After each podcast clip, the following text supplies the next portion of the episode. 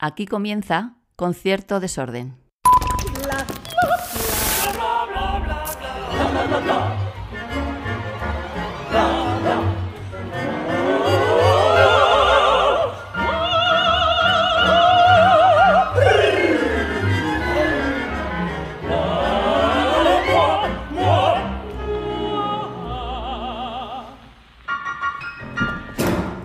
Un episodio más contento y emocionado. Sé que siempre digo algo parecido, pero es que hoy estoy muy contento y muy emocionado porque tengo delante, bueno, ya uno, una referente de las letras. Yo diría que una referente en la manera de, de, recibir la vida, de transmitirla y de que nosotros la vivamos a través de sus letras, precisamente. Qué bonito.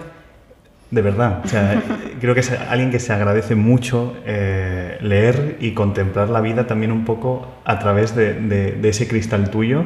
Rosa Montero, ¿qué tal? Qué bonito, Gonzalo. Muchas gracias por esas palabras tan generosas. Encantada de estar aquí. Yo, yo estoy nervioso porque, porque no lo creo. normalmente siempre tengo delante a gente de la clásica sí. que les tengo a todos cogidos el patrón porque al, al final eh, siempre nos cortamos. Te los tienes pillados. Un poquillo, un poquillo. Pero claro, me dicen, oye, ¿qué te parecería traer a Rosa Montero? Y, y, uno que, que, que, admira, es muy difícil, no sé, entrevistar a alguien que admiras. Que no, que no, venga, venga. Tiramos para adelante. Tira para adelante. antes, de, antes de empezar al, al, meollo, al turrón, que, porque Rosa ha escrito un texto nuevo para Lucrecia, para la violación de Lucrecia, donde hay celos no hay culpa, que ahora entraremos por ahí, claro, me es imposible. Donde hay violencia no donde hay culpa. Donde hay violencia no hay culpa, no los celos, que también es un poco de violencia, no sé. Sí, no, donde hay violencia no hay culpa. Donde hay violencia. Ahora entramos a ello, pero en estos eh, mm, saltos en el espacio-tiempo que nos permiten los podcasts siempre, porque esto se emite en marzo, pero a lo mejor nos hemos visto un poquillo antes, ahí está el secreto. Hace dos días que se entregaron los eh, premios Goya y de alguna manera tú tuviste también ahí un poco nominada, digamos, a través del documental de, de, María Lejarga, de Laura Ochman. Sí, precioso documental y además ya va siendo hora efectivamente de que de que el personaje maravilloso de María Lejarga sea rescatada de las sombras en las que la metió su, su marido, ¿no? Martínez Sierra, porque como sabes es esta, eh, las obras de Martínez Sierra que fueron famosísimas a principios de siglo, las obras teatrales, que, que, se hicieron varias películas de Hollywood con las obras teatrales de Martínez Sierra, en realidad fueron escritas todas por su mujer, María Lejarraga, y esto pues está empezando a emerger en los últimos años, en los últimos 20 años, pero ahora en los últimos tiempos, primero con el documental y antes con un, un libro precioso, una novela preciosa, La mujer sin nombre de Vanessa Monfort. Sí, que también, hizo una obra de teatro. Y también hizo una obra de teatro, entonces, exacto, firmado Lejarga. Entonces, ahí hay una trilogía, obra de teatro y novela preciosa de, de Vanessa Monfort y este documental magnífico, pues pues la verdad es que yo creo que se está visibilizando a un nivel popular, digamos, María. ¿no? Y ahora sacan ahora, mira, estoy súper encantada porque van a publicar eh, a las mujeres de España, que son, que son unas conferencias feministas que salieron publicadas en, su época por el marido, que ya es el colmo, ¿no? Sí, Firmadas por el marido. Claro, claro. el colmo de los colmos. Y ahora eh, me parece que es la editorial bueno, no me acuerdo, creo que Reconquista, no lo sé, pero saca, por primera vez salen publicadas a las mujeres de España firmadas por María Lejarga. Que era Eso es un hito. Una recopilación de sus escritos eh, en, periódicos. Sí, sí. Es que, claro, era muy curiosa esa asociación porque era el, el, marido eh, estaba un poco ahí, bueno, un poco no, estaba chupando del bote. Chupando todo, pero es que no escribía ni las cartas de, de, pésame. Es que, hay, es que hay cartas de él diciéndole, por favor, escribe una carta de pésame a fulano. Y No, era una cosa tremenda, ¿no? Y además, pues, eh, fue una cosa muy perversa porque además el marido, pues, que, que era un agilizador cultural bueno y tal, pero, pero nada, y era un y yo creo que se hizo dramaturgo por el aquel de poder acostarse con las primeras actrices, vamos, cosa que hizo, cosa que hizo, se enrolló con, la, con la actriz principal, tuvo un hijo con ella y tal.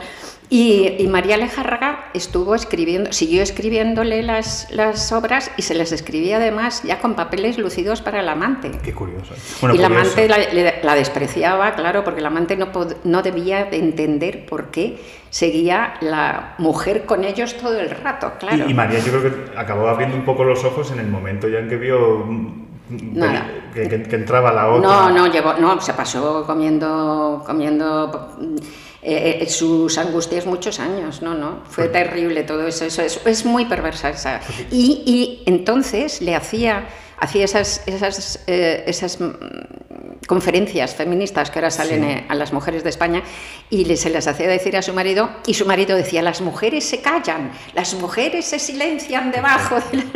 que era Claro, su claro, situación, ¿no? ella, eh, Todo de una perversidad, Es que yo creo tremenda. ella Parecía como que se autogestionaba, se auto. Fingía así eh, ella misma el decir, eh, bueno, es que a mí no me gusta estar delante, a mí no me gusta ir a los saraos, es mi marido No, el que es, lo controla. es todo muy complejo realmente, ¿no? Es un peso, de, claro, social tremendo. Entonces las mujeres listas, se supone, intelectuales, eran tremendamente despreciadas. Eh, Ella era maestra, el publicar, pues le parecía que, que la iban a señalar como... como muchas cosas, ¿no? Como, Sí, sí. como mal vista, que iba a perder parte de meterse en el mundo teatral siendo mujer, era ca- casi como ser prostituta Exacto, porque además ella era maestra y Sí, siendo, sí. y siendo Entonces, maestra todo, no puedes claro, pensar ciertas sí, cosas. Todo eso, más el hecho de que idolatraba a, a- a ese, a esa rata de su marido. que era varios años más joven que ella y horroroso. Pero ella se sentía fea, poco agraciada y tal, idolatraba a ese bi- bichejo. Las cuestiones de la mente, lo que nos hacemos a nosotros Sí, mismos muchas sí, sí, veces. tremendo. Es, es el otro día, voy a contar una anécdota muy breve, pero para ver el, el valor de la vida que, que adquieren los, los libros, eh, conseguí una primera edición de Tú eres la paz, que era la primera novela que a ella le publicaron bajo el nombre de, Sí. de Gregorio, que curiosamente hay una errata y en vez de Gregorio pone Eusebio Martínez eh, Sierra, o sea, ni- ya ni él llevaba el nombre, pero el libro estaba firmado, era de 1906. Y eh, antes de abrirlo para leerlo y demás, pues dije, voy a buscar la curiosidad que, que mató al gato, a ver el nombre de la firma, eh, si, si es alguien, ¿no? Sí. Si alguien que ha dejado algún rastro, hoy en día que está todo en internet. Claro. Y era un, un nombre que aquí no, no, no diré, pero resultó ser un marinero de cierta edad que había sido encausado por el comunismo y por eh, masonería en, en la época de- del franquismo. Madre mía, sí. Y ahí, claro, ahí perdí la pista porque llegué al, al centro de memoria histórica, Sí, sí, lo que sí. tienen digitalizado, y ahí perdí la pista, pero ya no sé si ese señor sería fusilado. si Es sería- posible, claro. Y es la vida que adquiere un libro a través de las personas Sí, por las que ha pasado. Me encantan. Hace poco, poco, hace unas semanas, escribí un artículo sobre las dedicatorias, los libros dedicados justamente y tal, un artículo en El País. Y hablaba de, de eso, ¿no? De lo que, de lo que mm, cuando compras un libro de segunda mano que está dedicado de alguien a alguien, ¿no? Pues, un pues es que te imaginas toda, toda esa vida que ha pasado por ahí, ¿no? Y lo que puede haber sido. Y luego está esa anécdota maravillosa de, mm, de Naipaul y ¿cómo se llama su amigo este? Este libro, ah, ahora no me acuerdo. em, bueno, es un escritor súper conocido eh, que escribió un libro, era muy amigo de Naipaul, el, el premio Nobel, y entonces Sí. un día, pues... eh, Naipaul había sido para él como su mentor, ¿no? Y le había ido regalando amorosamente todos sus libros a medida que los iba publicando y tal, y firmados y, y dedicados con amor y tal. Y entonces un día encontró todos sus libros en, en- vendidos en segunda mano.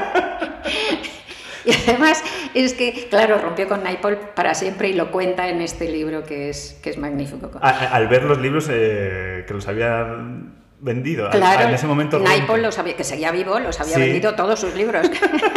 Es que eso ocurre, claro, cuando accedes a libros de segunda mano, porque, porque hay libros que no se han vuelto a editar y demás, a lo mejor, yo recuerdo unos libros de Richard Strauss en casa y al abrirlos, ostras, es que e- era de quien los había escrito, que estaban dedicados y dices, las vueltas que da la vida, ¿no? A lo mejor para ti esto es un tesoro y, y- y para quien luego acaba... Claro. Hombre, pero te quiero decir, muchos de esos libros son por la muerte de su propietario, luego Sí. venden, en, en fin, eso Pero es otra este cosa. estaba vivo. Este estaba súper vivo, seguían viéndose, seguían cenando y tal, y de repente encuentra toda la colección, que además hace falta ser malo, el, el Naipaul, mucha gente hablaba de él, pestes, pero hace falta ser malo porque, claro, lo vendió con, la, con las dedicatorias porque valían más. Obviamente, los vendió porque Qué valían un dinero. qué parra.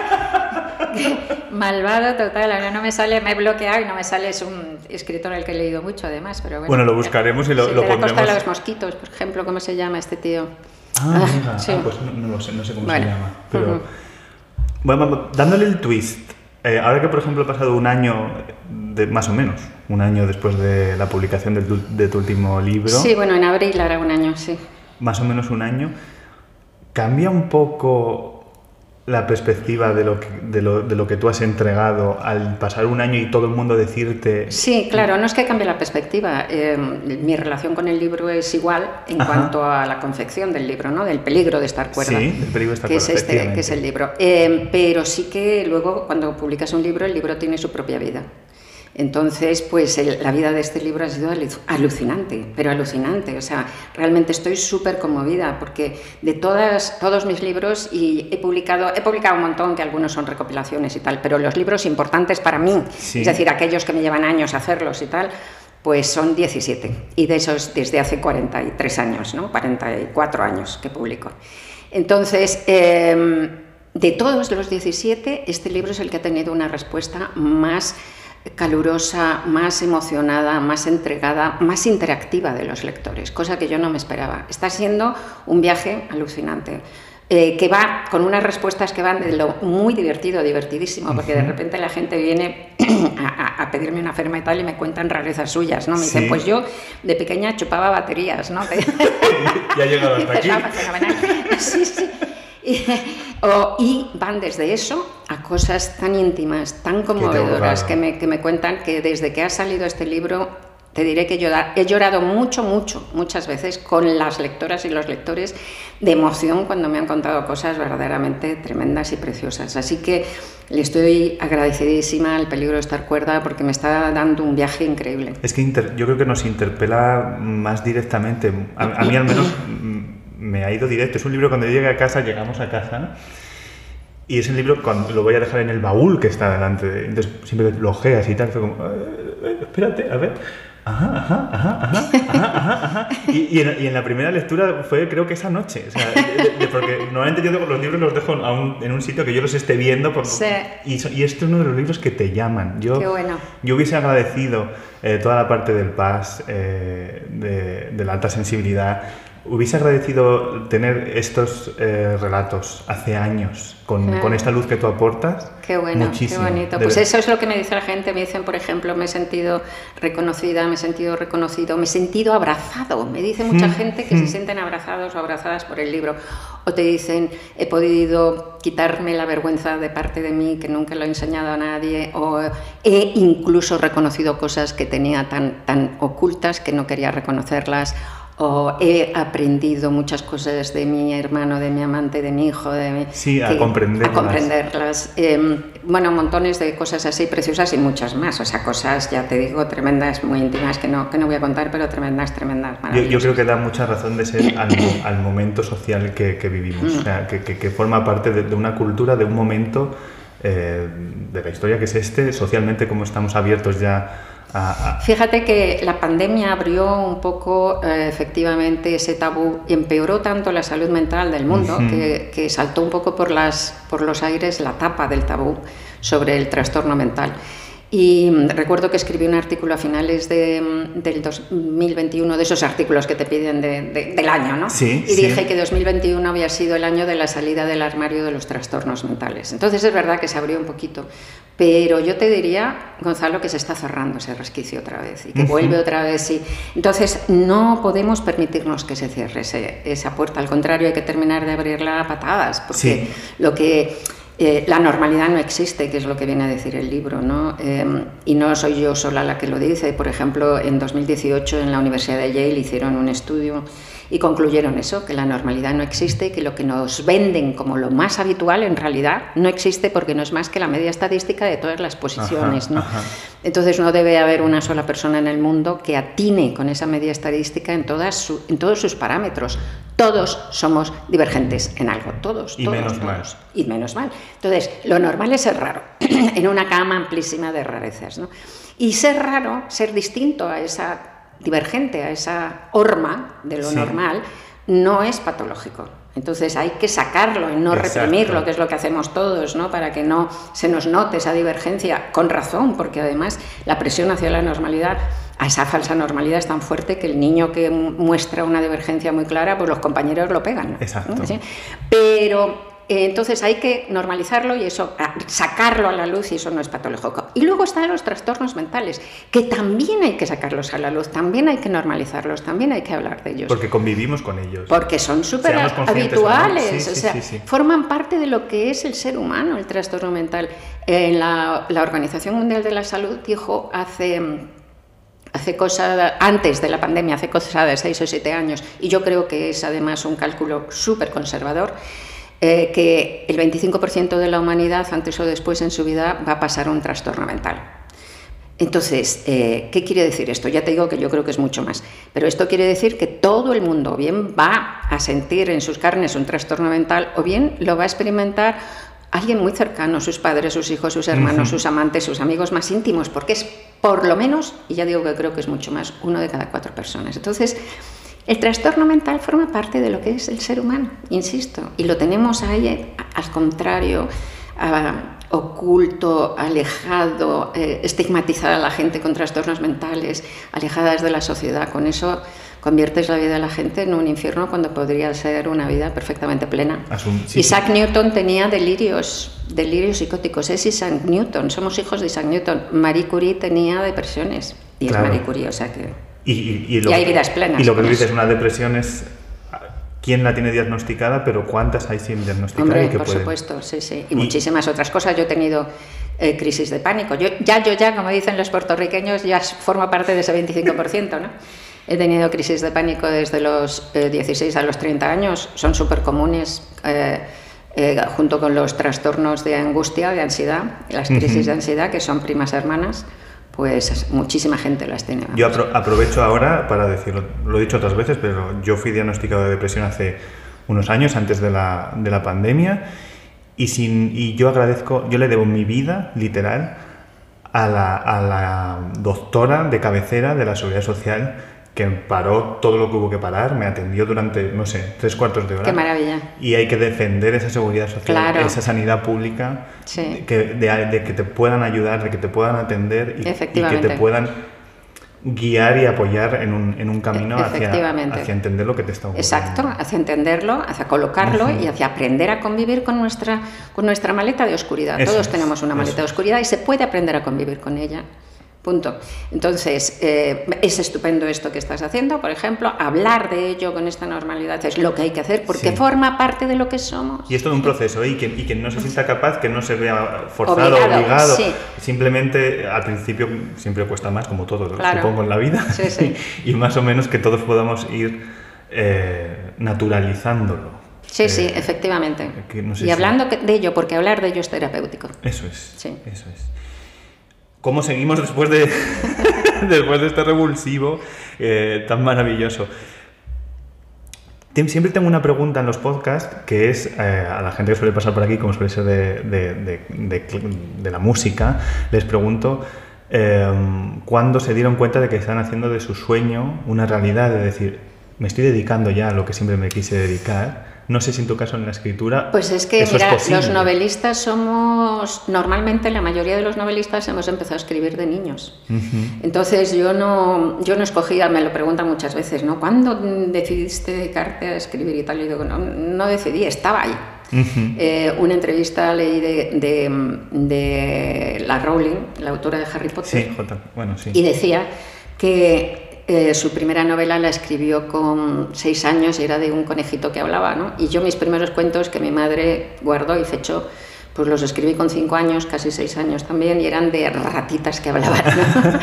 Nos da todas por roedores parlantes. Lo que te quiero decir es que desde que me recuerdo como persona, porque el recuerdo articulado de uno mismo viene de esa época, ¿no? Los cinco años o así. Sí. Pues me recuerdo escribiendo, estaba ahí. Para mí al principio era un juego, pero estaba ahí, estuvo ahí desde siempre, siempre he escrito ficción, siempre. Tú sabes el microcuento este de Monterroso, ¿no? Cuando se despertó el dinosaurio todavía estaba ahí. Sí. Pues yo puedo parafrasearlo y decir cuando, cuando llegué a la conciencia, la escritura ya estaba ahí. Ya estaba. Sí, sí, porque vamos, 5 o 6 años es cuando se está aprendiendo a, escribir directamente. Sí, sí. Y la música de alguna manera, porque hay, hay novelas en, las que la música, estaba preparando la entrevista y recordaba el último de los, el de los tiempos del odio de Bruna sí. hay un capítulo o hay, después de hacer una descripción que me parece maravillosa de ese Madrid futuro que tú siempre haces. Pero Muchas hay como, gracias. Hay como un pasaje en el que ella va, es como de noche, llueve, recuerdo como Atocha, está bajando y al final, no sé si justo, yo los conecto en mi mente y en mi Sí. recuerdo así, pero acaban yendo a ver a unas hermanas pianistas Sí, sí, que, que en principio solo se comunican a través del piano. Sí, sí, sí. ¿Sabes quién me las... eh, me las... Bueno, no, no sé si decirlo. La magia no la rompamos. Es un no, pero oye, me, inspiraron unas pianistas hermanas verdaderas. Bueno, no hay, no hay muchas No hay muchas, conocidas. ¿verdad? a lo mejor empiezan por, por K y por M y el apellido por L. Exactamente. Pues, pues, pues, pues le pega. Claro que les pega muchísimo, les pega muchísimo. Pues es un capítulo maravilloso. Bueno, Eh, me gusta mucho la música. Para mí la música, sin música no podría vivir, sin libros no podría vivir, de leer, quiero decir. O Ajá. sea, soy una... Todos los escritores yo creo que somos en primer lugar lectores, lectores apasionados. Y sin libros y sin música no sé cómo, cómo se puede vivir, ¿no? Entonces, y en mis libros hay mucha música, de hecho. Por ejemplo, en La carne, pues hay muchísima ópera. Ujú, ujú. Mucha, en la novela de La carne, muchísima ópera todo el rato. En Los tiempos del odio, el final de Los tiempos del odio, que es la tercera de Bruna Sí. Husky, pues es el final más emocionante que he escrito en mi vida. O sea, realmente nunca me he emocionado tanto con un final de mis libros como ese. y porque Y- lo conectas a ti ya muy bueno, lo clara- conozco, no digamos qué es, pero bueno. Y ahí hay una escena súper emocionante y hablo de que Bruna Husky está escuchando una de las variaciones enigmas de, de Elgar, Nimrod, que Sí, es absolutamente grandiosa, Sí. grandiosa, ¿no? Y que para mí es como la esencia de la vida. Es la tercera, pero no será la última, ¿verdad? No estoy eh, escribiendo, voy ahora con la cuarta. Porque esto siempre se dice, las series de Netflix, no sé qué, cu- cu- ¿cuándo, cuándo empieza la nueva temporada? Eh, ojo el enganche que provoca Bruna Husky. Pero claro, eso no creo que sea tan fácil Muchas como para, gracias. para Sí, ir... estoy, estoy escribiendo, la, estoy preparando la cuarta, la es- cuarta está, en, Bruna. está en proceso. Está en proceso, sí. Y hablando de, siguiendo con música ya, vamos al turrón, vamos al Sí. meollo. Eh, es- está ya realizado una adaptación, creación desde cero. No, es, eh, bueno, es la, como sabes, es la- una zarzuela de José de Nebra que es absolutamente maravillosa, barroca, que es, bueno, la música es extraordinaria. Eh, es como, como, como così fan tutte con seguidillas, ¿sabes? Sí. O sea, es- no, en serio, pero extraordinaria. La música, yo sé que, que con la música vamos a tener un éxito brutal porque es... Y luego el director musical, que es un genio total, Alberto, Alberto es que es un, es- este chico es un superdotado, jovencísimo. Absolutamente, genial, ¿no? absolutamente. Genial. O sea, el director musical. Y luego también está otro crack, súper joven, no tanto como Migueles, pero súper joven, que es Rafael Villalobos, que es otro crack. Rafa, eh, vamos, es súper joven porque somos de la misma quinta, Sí, sí. pero... Pero es que Migueles es un niño. No, es que, claro, es que Alberto es que le ves y dices, ¿qué estaba haciendo con mi vida? sí, sí, sí. Y que es un niño total, ¿no? Bueno, pero súper dotado, te digo. Y, y Rafael Villalobos es un crack, es un. Es, vamos, a mí me parece otro, otro genio verdaderamente de la escena, es el director de escena y tal. Y entonces lo que pasaba es que la- la- la- el libreto, que es de un tal Nicolás González Nicolás Martínez, González, sí. pues era una plasta total. Pero horrendo. Era para horrendo para la ese época, poco. Bueno, que- ni para la época. Oye, que hay muchos libretos antiguos muy bonitos. Sí, ciertamente, ¿eh? ciertamente. O sea, este, Este no este es de, se estrenó, me parece, la zarzuela en 1744 o algo así, eh, o sea, mediados del siglo XVIII, y es horroroso, horroroso. Entonces quería ser así como, como feminista, en el sentido de que se titulaba, la, la obra se titulaba, donde, como hemos dicho antes, donde hay violencia no hay culpa.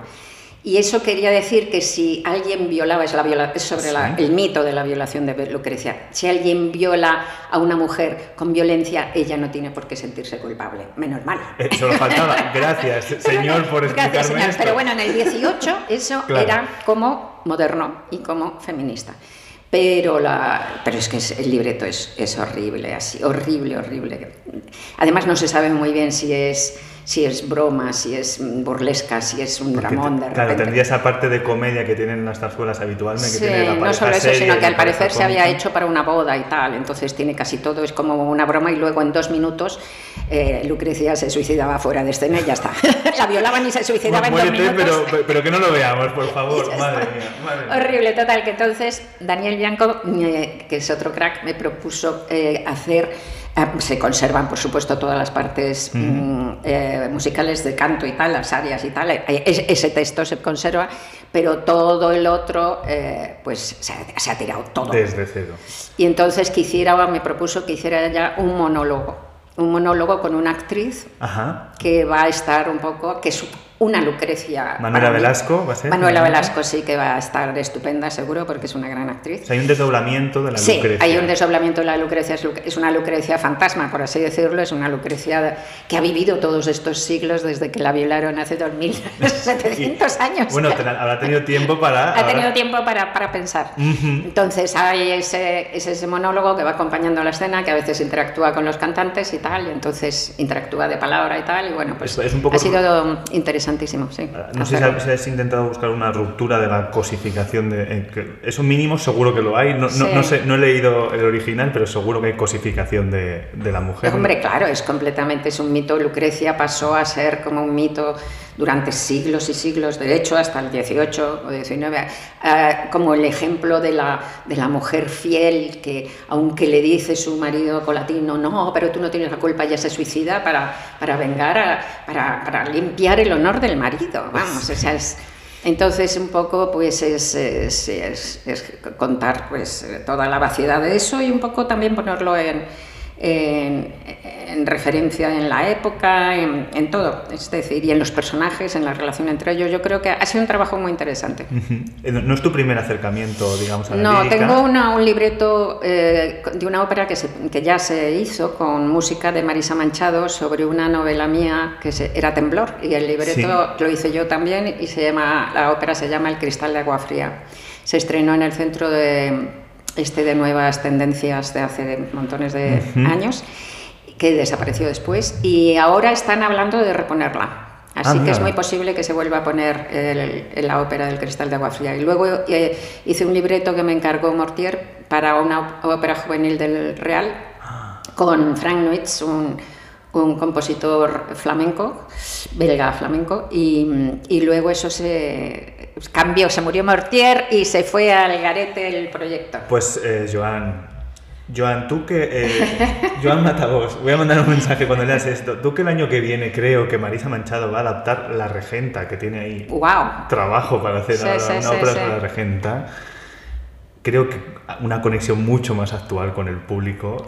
Ya Sí, no, sí. no hablo de Marisa, eh, hablo de la regenta, pero, Sí, una conexión más, más real me da que, que puede llegar a través de, los, de, los, de los textos de Rosa. Eh, Sí, me gusta mucho, es que me, la verdad es que es, es muy tentador, siempre con mucha modestia, porque aunque a medida que ido viendo más y más ópera en mi vida, me he dado cuenta de que, como te he dicho antes, de que el libreto es más importante de lo que yo pensaba. Ajá. Siempre pienso que es, el libreto es una ayuda, sobre todo para la música, ajá. para la escena, es un debate muy, muy interesante Sí. y muy histórico Sí, desde Gluck evidentemente. y, y la reforma. Evidentemente, sí. Y siempre me- mi, mi acercamiento ha sido siempre muy, muy humilde. Pero a medida que voy, ya te digo, viendo más y más ópera, me, me voy dando cuenta de que también el libreto, por supuesto, también es importante.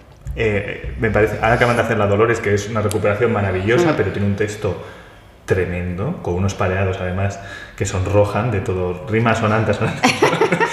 ¿Qué dices? Pero Tomás Bretón, ¿qué está- ¿en qué estabas pensando? Y luego tienes otras eh, con los Fernández Show y demás, como Luisa Fernanda, que, Sí, sí. que tienen unos textos que, que sirven tanto para agarrarte a la música. Yo, yo- Claro. yo- la música siempre te abraza, pero al final, si si te yo creo que si te emocionas es porque tiene el todo con el texto. Y luego una- las ideas de fondo, o sea, las circunstancias, ¿no? La- el drama que pueda haber o la emoción, a veces una frase, lo que dice y cómo lo dice, pero lo que dice esa frase a veces es- te pone los pelos de punta. Exacto, exacto. ¿Ha- ¿Habéis tenido algún proceso? O sea, tú has tirado Sí, he estado, no, he estado con, con Rafael. Con Sí. Rafael hemos trabajado muchísimo y, y nos hemos entendido muy bien partiendo de dos eh, concepciones muy distintas, ¿eh? te diré, porque, porque Rafael, que es, que es muy joven y tal, pues está en una cosa... Es la, la vanguardia personificada. no solo la vanguardia, sino que más serio, creo yo, ¿no? Ajá. Y yo tengo, ya que soy muy mayor, tengo más sentido del humor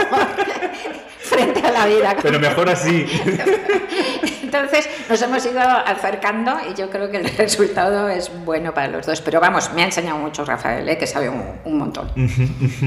Oye, siempre pregunto en, en el podcast también para un poco humanizar a la gente de la clásica, que, que- que solemos ser más graves y, y más de lo que muchas veces deberíamos, ¿qué les da la vida más allá de la música? No sé si a ti, más allá de la música y de la escritura, hay algo que, que te dé la vida en el día a día. Sí, hombre, claro, los amigos y mis perros.